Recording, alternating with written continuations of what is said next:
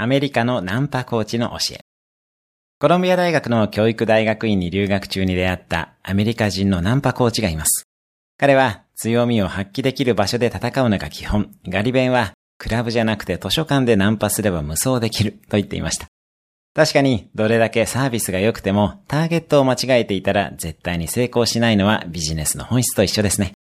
以前私のコーチングスクールの若い男性ご受講生がスクールの懇親会で女性ご受講生をデートに誘うことになりました。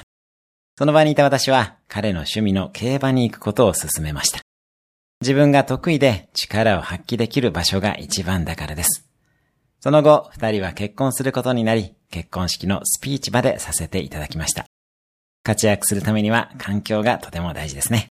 あなたも自分が伸び伸びできる環境で力を発揮してください。それではまた。